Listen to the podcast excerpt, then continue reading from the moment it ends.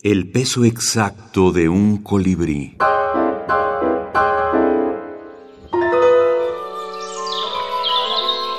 Breviario Arreola. Pitirre en el jardín. Pitirre andaba en el jardín.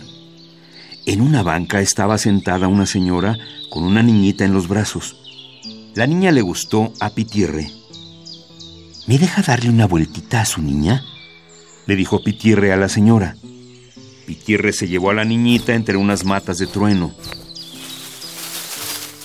Sacó una botellita y le dijo que bebiera un traguito. La niña dio un trago grandote.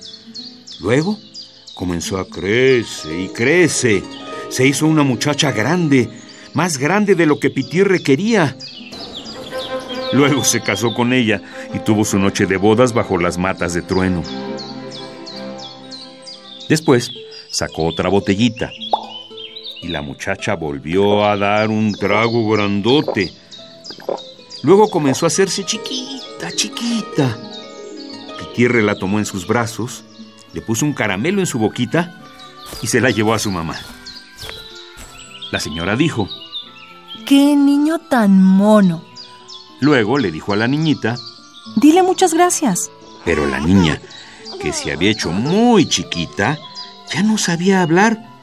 Solo hizo ta, ta. Miró a Pitirre con mucho sentimiento, no por lo que le había hecho bajo las matas de trueno, sino por haberla dejado tan chiquita. Cosas como esta se Pitirre en el jardín. Juan José Arreola. La feria. Fragmento. En la nanoliteratura confluyen tanto la microficción como la microhistoria. El escritor jalisciense, con un relato calidoscópico y polifónico, entretejió la suerte de Zapotlán.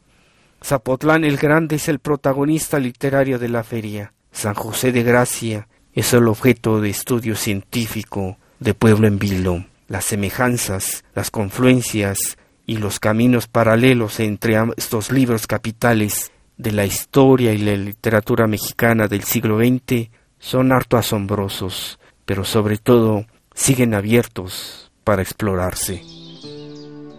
Javier Perucho, escritor y académico.